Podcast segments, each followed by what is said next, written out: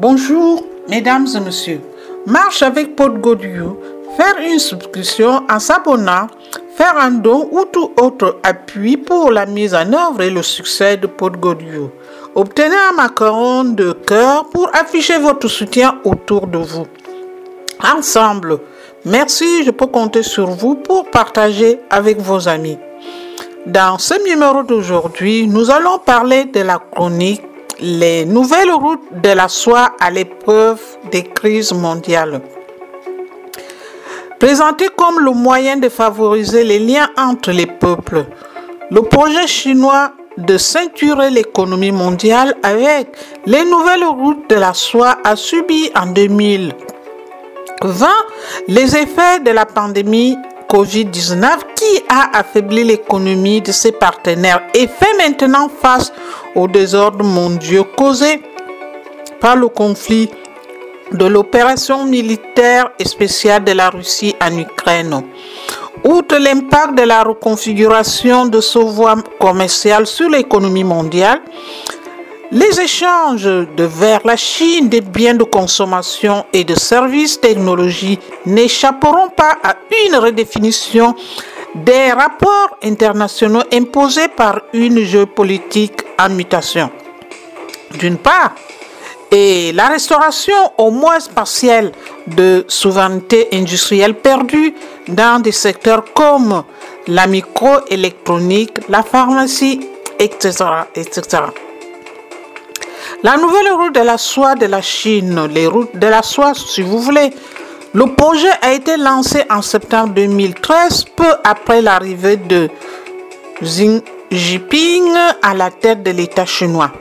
Ce projet pharaonique de développement de voies terrestres et maritimes nouvelles est destiné à connecter l'Asie au reste du monde avec un ensemble d'infrastructures dont le coût total se chiffre en milliers de milliards de dollars.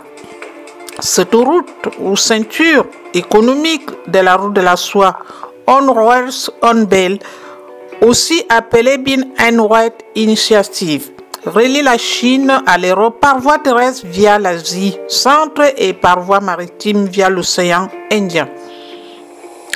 Elle a aussi des prolongements vers l'Afrique et l'Amérique du Sud. L'objectif affiché est de favoriser les liens entre les peuples et le développement économique en facilitant les échanges de marchandises, les mouvements de population et les transferts monétaires. Ce projet du siècle de Xi Jinping est gigantesque. Ce projet permettra surtout de renforcer les exportations de la Chine et de sécuriser son approvisionnement en matières premières en provenance des pays en voie de développement. Ce projet est un bon moyen pour la Chine de désenclaver certaines de ces régions dont l'économie est en pleine et d'affirmer en plein essor et d'affirmer son projet politique qui se résume dans le slogan Le rêve chinois. Visant à renforcer la légitimité du Parti communiste qui a perdu la confiance de la population. Le projet a aussi des objectifs de politique intérieure et d'assurer à la Chine la cohésion de son territoire et apaiser les relations avec ses voisins. La province de Xinjiang est régulièrement déstabilisée par des conflits ethniques.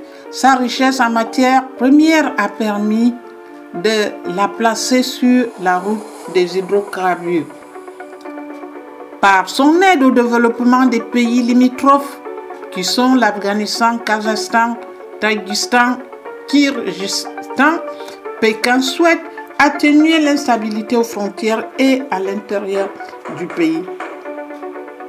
Cet objectif interne s'insère dans la politique régionale de la Chine en Asie centrale, étant de son influence face à l'acteur historique russe et s'affirmer comme un acteur incontournable des relations internationales.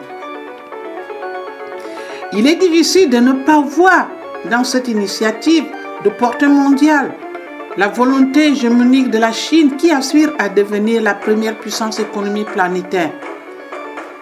l'Omega Investissement est estimé à plus de 1000 milliards de dollars, va financer un réseau tentaculaire d'infrastructures dont la construction et où l'exploitation sera majoritairement confiée à des entreprises chinoises qui en tireront l'essentiel de revenus. Les investissements titanesques, projets pharaoniques et leurs effets collatéraux.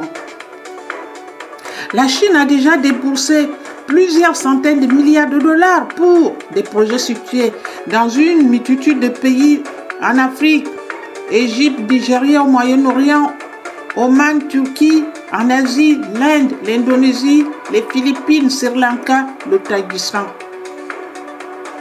Le budget initial de 1000 milliards de dollars est destiné à financer des projets ferroviaires, portuaires, autoroutiers et énergétiques. Et à terme, plusieurs trillions de dollars devraient être mobilisés vers 70 pays touchant ainsi 4,5 milliards d'habitants et pesant sur 40% du BIP mondial. Certains pays européens se sont ralliés au projet, comme la Grèce, qui a cédé le port de, du Pirée à la compagnie de fret chinoise Costco, qui contrôle aussi les ports de Valence et de Bilbao. Le conglomérat China Energy Fund Committee, en abrégé CFC, a dépensé plus de 1 milliard de dollars en Tchéquie en rachetant entre autres la compagnie aérienne nationale.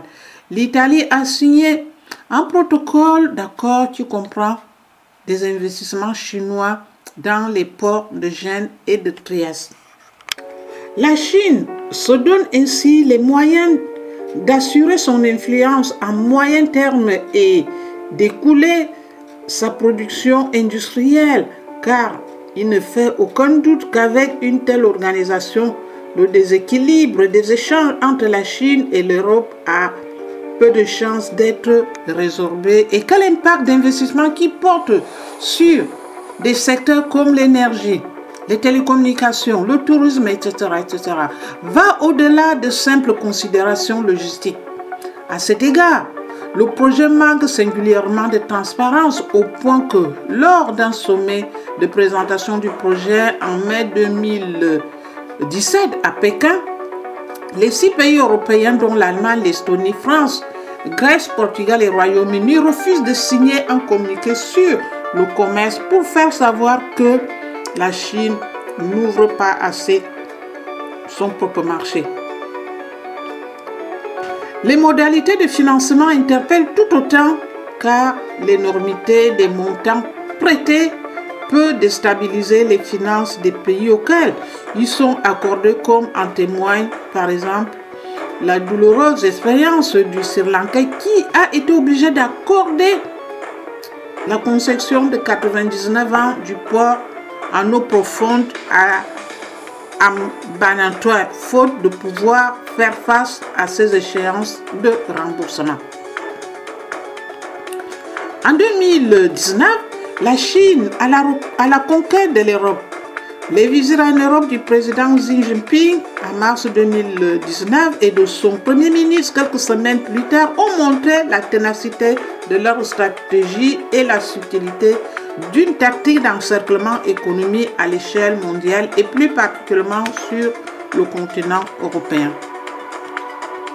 Le voyage de Xi Jinping présenté par ses communicants comme une visite de courtoisie avait en réalité une tout autre portée dans un contexte de divergence entre les membres de l'Union européenne sur laquelle la Chine cherche à capitaliser. Face à la Chine, qu'elle qualifie de rival systémique, l'enjeu pour l'Europe est double tenter de la persuader de canaliser ses ambitions économiques et diplomatiques dans les règles de multilatéralisme et, d'autre part, d'essayer d'unifier une union divisée face aux ambitions de Pékin. Au prix d'âpres négociations, les dirigeants chinois ont promis à Jean-Claude Juncker, président de la Commission européenne, de promouvoir un commerce fondé sur des règles et à combattre l'unilatéralisme et le protectionnalisme, en affirmant aussi que l'accès des entreprises européennes sera facilité et les transferts forcés de technologie devraient être évités. Peu après, le Premier ministre chinois se rendait à une réunion du partenariat 16 plus 1 où il a rencontré 16 pays d'Europe centrale, de l'Albanie, l'Estonie, en passant par la Hongrie et la Pologne qui coopèrent avec la Chine depuis 2012 selon les modalités exposées plus haut près à consentir par la Chine pour la construction d'infrastructures. Pour consolider l'influence économique et politique de la Chine dans cette zone géographique qui permet de relier la voie maritime de la ceinture qui passe par la corne de l'Afrique et aboutit à Pirée, à l'Europe orientale et l'ouest de la Russie. La pandémie Covid-19 rebat les cartes. Les relations économiques mondiales en général et des routes de la soie en particulier. La crise sanitaire a brutalement montré la dépendance des économies occidentales aux productions délocalisées en Asie et plus particulièrement en Chine. Par exemple, 80% des principes actifs pharmaceutiques sont produits en Asie, ce qui a provoqué des difficultés d'approvisionnement pendant l'année 2020 en France, la pénurie concernait 2500 médicaments et a causé des refus de délivrance pour près d'un Français sur quatre.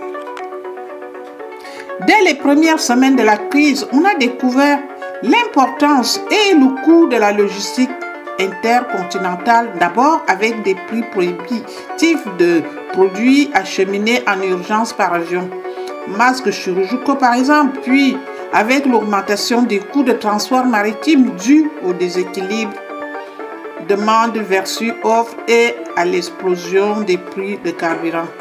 Fin 2021, le coût de transport d'un conteneur était 5 fois plus élevé qu'en 2019.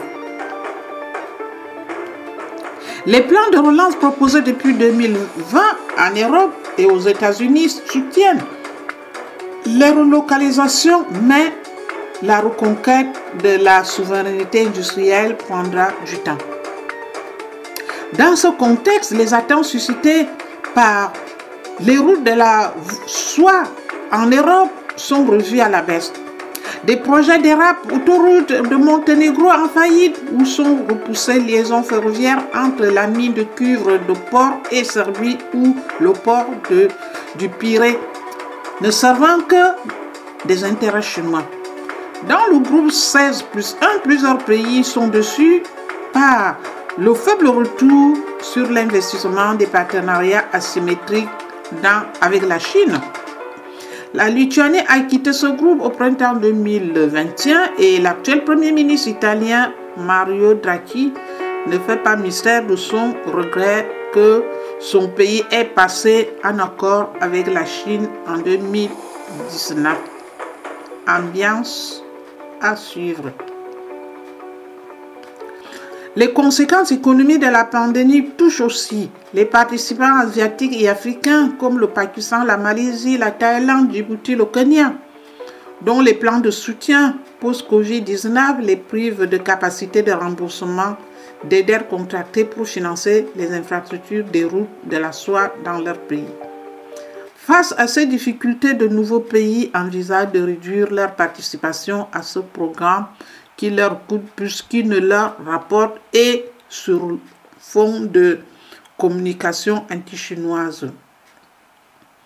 D'autres candidats au partenariat avec le projet les routes de la soie pourraient réviser leur stratégie.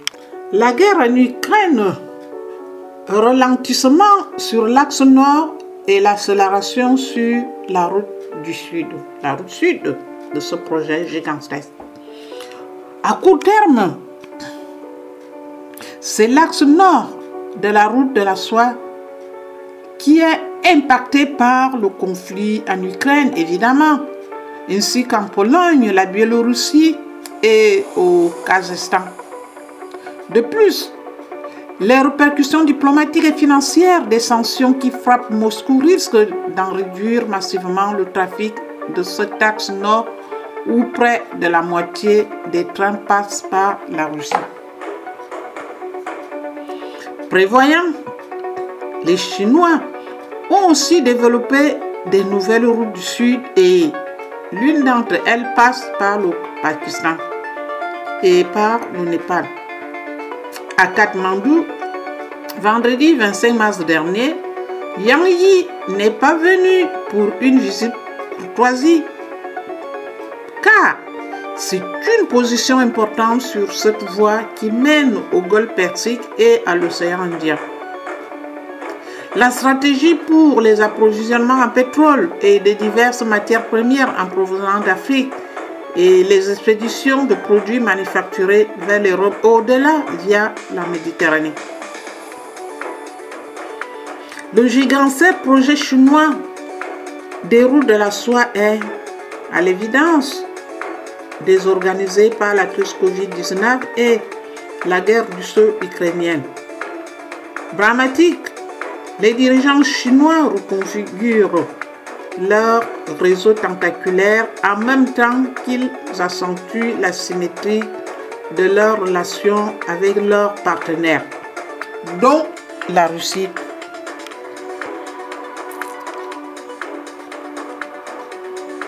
Pour Goryou, pour Radio Tam Tam, besoin féliciter Vincent. à la semaine prochaine. Merci.